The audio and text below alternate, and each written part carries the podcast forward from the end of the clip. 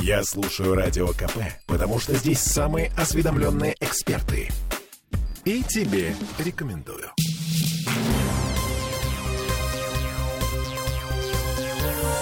Темы дня.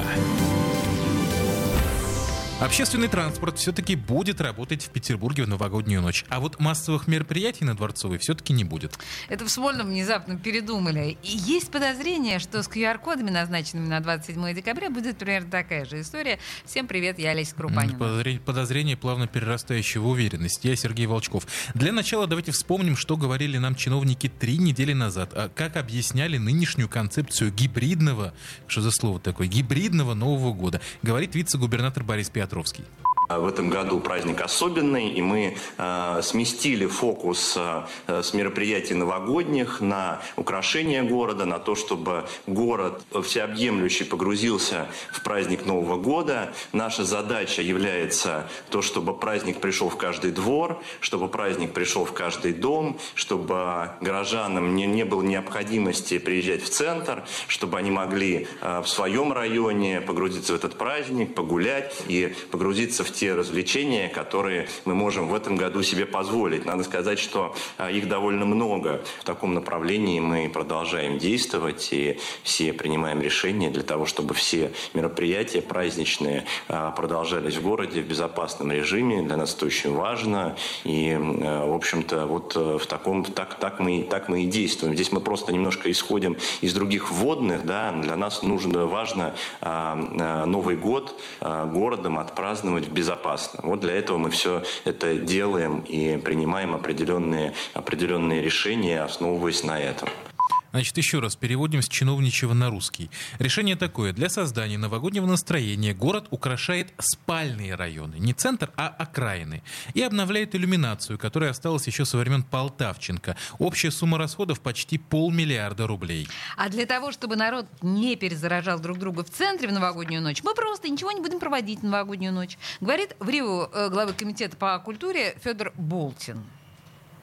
Мы не будем проводить в этом году массовых мероприятий на э, Дворцовой площади непосредственно в новогоднюю ночь, которая порой собирала до полутора миллионов человек на Невском проспекте, на Дворцовой площади. В этой связи мы не обращались э, отдельно в Комитет по транспорту э, в части круглосуточной работы метрополитена. Обратите внимание, что график работы транспорта, он будет абсолютно таким же, как он в обычные выходные дни. Мы не планируем планируем увеличение э, количества транспорта э, в новогоднюю ночь. То есть следите за этим графиком, чтобы жители знали, э, как им и куда добраться вовремя.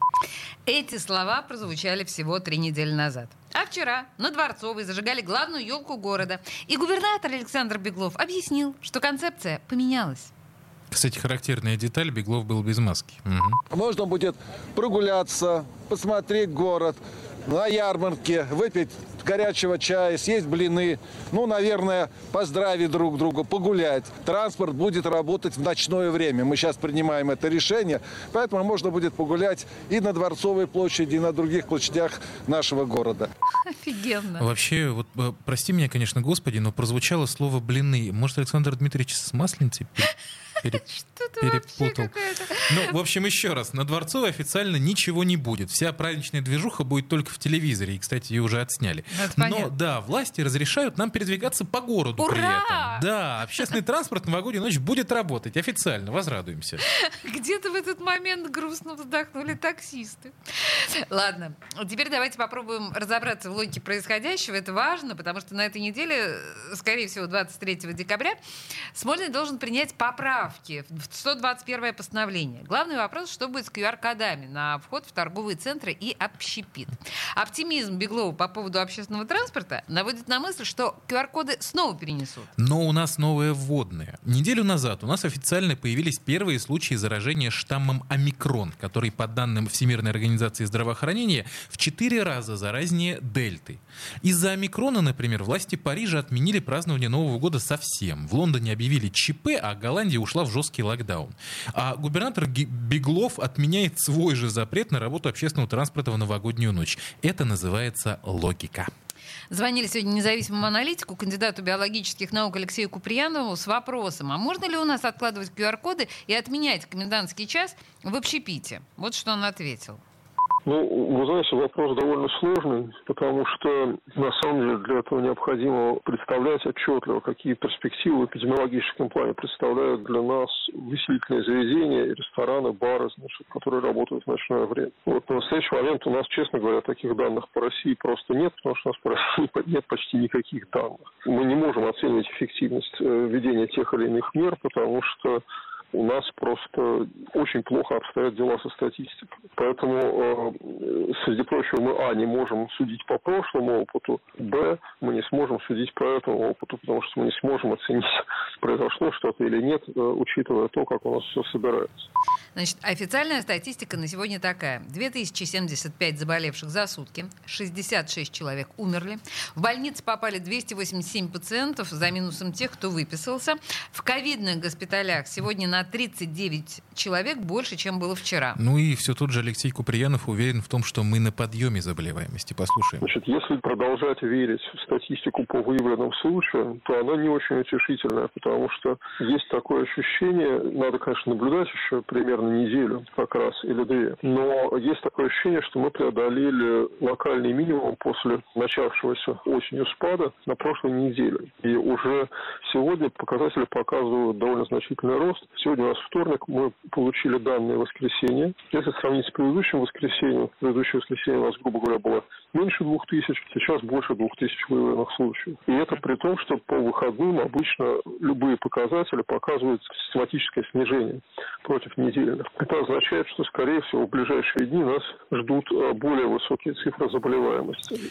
В общем, вы все слышали сами. Что день грядущий нам готовит, непонятно, а поэтому тихонечко сидим, наблюдаем за ситуацией. И мы бы, наверное, так и сделали. Но есть одна проблема. Новый год на носу. Хочется праздника, но хотя бы немного. А ресторанам хочется заработать. А Смольному не хочется опять разгребать проблемы с ковидом. И как эти три желания между собой связать, пока не очень понятно. Но, по крайней мере, есть подвижки. Накануне рестораторы и представители торговых сетей Петербурга направили в Смольное открытое письмо, в котором подробно рассказали, чего они хотят и чего они для этого готовы сделать. Письмо, прям скажем, занимательное. Если инициатива предпринимателей хотя бы частично воплотится в жизнь, грядущий Новый год заиграет для нас совершенно новыми красками. У нас на связи директор Союза развития культуры и общественного питания улицы Рубинштейна и один из авторов письма Максим Жуков. И мы у него сейчас выведаем подробности. Максим, добрый вечер. Здравствуйте. А, что хотим? Как э, видеть... э, Вот, В идеале. Да, в идеале, как видится Новый год вам? В идеале мы хотим, чтобы синхронизировали э, значит, введение QR-кодов Мгм. с рассмотрением Государственной Думы, в принципе, подхода к э, эт- этой проблематике для всех общественных мест и Мгм. перенесли введение их на э, значит, февраль месяц. Почему февраль? Потому что ожидается, что Государственная Дума должна, значит, сейчас быстро пройти несколько чтений, и, в принципе, в феврале месяце должен появиться уже э, закон, да, о том, что э, общественные места граждане Российской Федерации могут посещать только по предъявлению QR-кода. Это первое, да, э, предложение. Еще что? И второе, соответственно, отменить, поскольку у нас э, уже наблюдается стойкое э, падение значит, э, цифр заболеваемости, Мгм. ограничение работы до 23.00. Ну и кроме того, как показал пример Москвы, Московской области, Твери, никаким образом данное ограничение не влияет на э, эпидемическую ситуацию, да, потому что Москва показывала зашкаливающие цифры, самый большой мегаполис, с которым разумнее всего сравнивать Санкт-Петербург, там не было ограничений ни по QR-кодам, ни по значит, ограничениям часов работы. Да, при этом Москва быстрее всех справилась с э, пандеми- этой волной пандемии. Да, А заболеваемость пошла Москвы, вниз, да. Ну, это Москва. Мы вам так ответим. Хорошо. Ну, а, почему Москва? но У нас система здравоохранения в Санкт-Петербурге абсолютно не уступает Москве. в чем-то да, даже превосходит, да. А, Да, Это, да, это что касается, да, что касается предложений. Какие обязательства на себя готовы принять рестораторы и торговые сети, чтобы эти предложения приняли? Значит, обязательства следующие. Ну, первое, мы готовы увеличить, э, значит, процент э, требований к значит, э, сотрудникам Мгм. относительно значит, э, имеющих QR-код с 80 до 90 процентов минимум. Мгм. При этом я хочу сказать, что э, очень многие значит, э, предприятия общественного питания э, показывают э, процент практически 100. Вот как это кому-то неудивительно звучит, я очень многие предприятия знаю,